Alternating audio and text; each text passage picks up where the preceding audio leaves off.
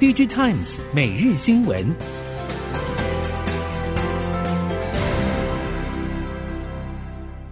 听众朋友好，欢迎您收听 DigiTimes 每日新闻，我是谢美芳，带您关注今天的科技产业重点新闻。首先要关心的是，英特尔执行长基辛格造访南韩三星电子和副会长李在镕会晤之后，也掀起了南韩业界无限的想象空间揣测。因为身为全球半导体市场冠亚军，加上在美韩双方正决定扩大半导体合作的国际政治大格局之下，未来两大业者是否会因此决定可能和敌人共枕，发展可以说是相当耐人寻味。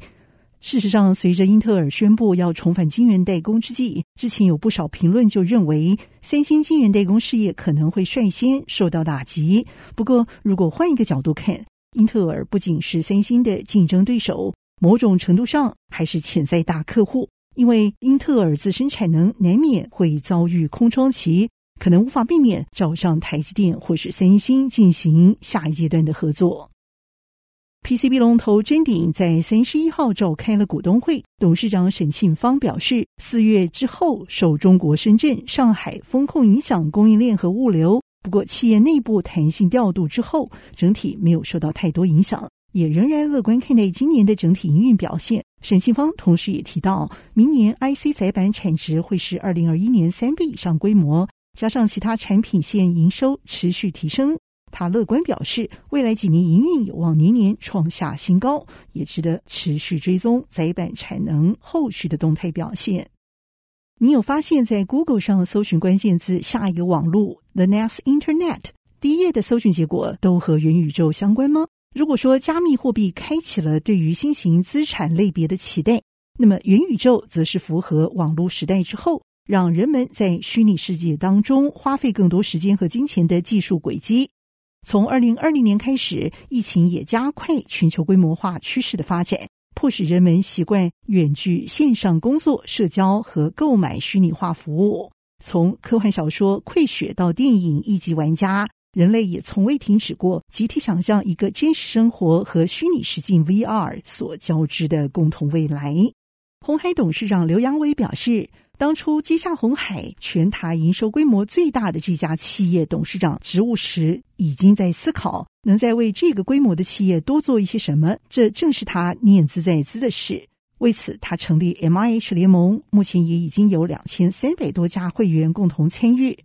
而刘扬伟对于 MIH 在于台湾的支持度，则是坦言比较不如意。原因在于过去红海长期在海外打拼，因此台湾有许多企业对红海究竟在做什么感到陌生。因此，对于红海成立 MIH 联盟，想要集结台湾业者力量，共同抓住这个对台湾百年难得一遇的电动车商机时，业者也多半会有观望考量。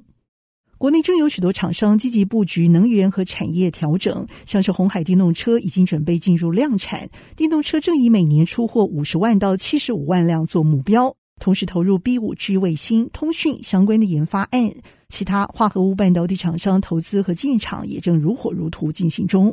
虽然台湾尚未禁止燃油车销售，不过今年开始新进口或是新出产的小客车，每公升汽油或是柴油必须要行驶二十公里以上才能进行贩卖。未来台湾可能也会和其他国家一样，汽车油耗和排放规定将更为严苛，迫使业者将会放弃内燃机市场。而二零四零年会是内燃机汽机车的大限之日，预期电动车的普及化也将会引发市场对于化合物半导体未来的巨大需求。鸿海在三十一号召开股东会，展望未来三年的表现。董事长刘扬伟表示，会结合自有设计半导体和自有外包产能的弹性运用空间，成为提供电动车资通讯产业客户半导体不缺料为主的平台解决方案。其中包括针对自有车用关键 IC 量产，自有车用小 IC 将会涵盖九成规格和车用小 IC 足量补缺量的供应作为主轴。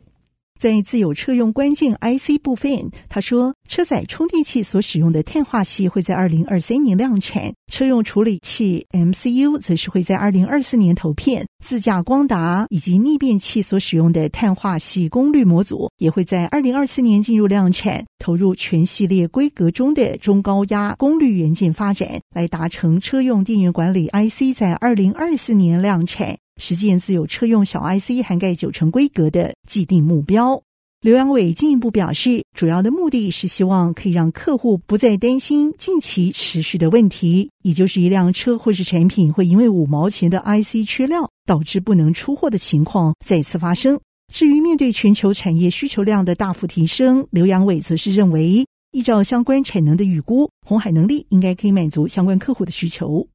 联发科董事长蔡明介表示，疫情爆发之后两年来，确实带来大量三 C 产品的需求。现在需求减少，比较偏向是消费者在这段时间已经大量购买三 C 产品，因此原先急迫性需求正逐步被满足。加上欧美社会也逐步回归疫情之前的正常状态。以及持续动态变化的国际局势发展，需求应该不是消失，而会是暂时满足。从长期趋势看来，不论是开发中国家还是已开发国家市场，数位转型会是不可逆趋势。虽然每个国家都会有各自的政经发展状况，不过长期商机并没有大问题。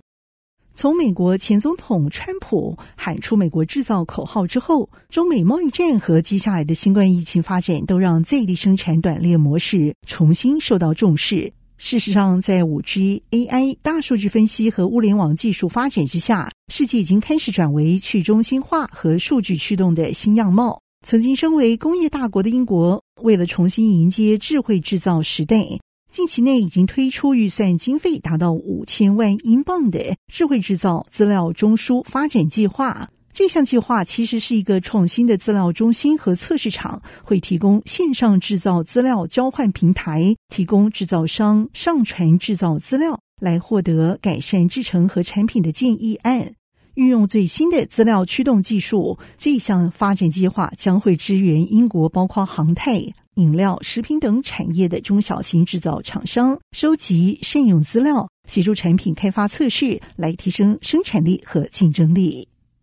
中国大陆主要电动车制造商比亚迪，不止已经在小型车市场攻城略地，最近几年也在全球电动巴士市场颇有斩获。以日本市场为例，比亚迪从二零一五年进军日本电动车巴士市场之后，已经取得七成市占率。比亚迪希望能够进一步提高日本电动巴士的销售数量，不过将面临日本当地和其他国际厂商强力的竞争。最新加入电动车巴士这一局的日本五十铃汽车和日野汽车也已经宣布，二零二四年将会合资生产电动巴士，率先成为比亚迪日本电动巴士市场的竞争对手。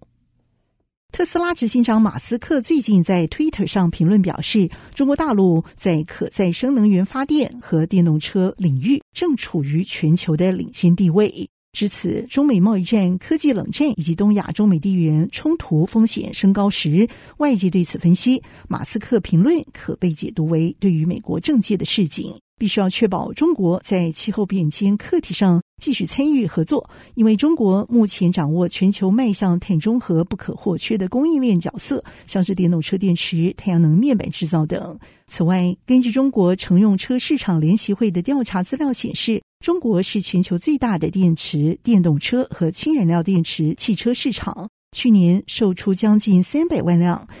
另外，根据 Solar Power Europe 的调查，中国所安装的太阳能装机容量占全球占比三分之一。同时，中国也能掌握全球能源转型所需要的多种矿产、稀土加工产能。中国作为现阶段全球最大的电动车市，自然会是特斯拉希望积极扩张的关键市场。特斯拉上海 Gigafactory Three 也是目前最重视的全球电动车制造出口中心，具有特斯拉掌握中国车市和消化海外市场需求的枢纽地位。自从美国总统拜登走访南韩之后，南韩和美国半导体同盟似乎正不断增温。原本打算大举发展的半导体业，却因为美国制裁而陷入了停滞的中国，心里自然不是滋味。南韩尹锡悦政府上任之后，经济和安保问题明显是靠向了美国。后期值得关注的是，对于半导体产业会带来什么样的影响？三星、SK 海力士在新任尹锡悦政府带领之下，也正开始积极向美国来靠拢。南韩业界对此表示，在美国权力牵制之下，想发展恐怕也是绑手绑脚。以上新闻由 DigiTimes 提供，谢美方编辑播报，感谢您的收听。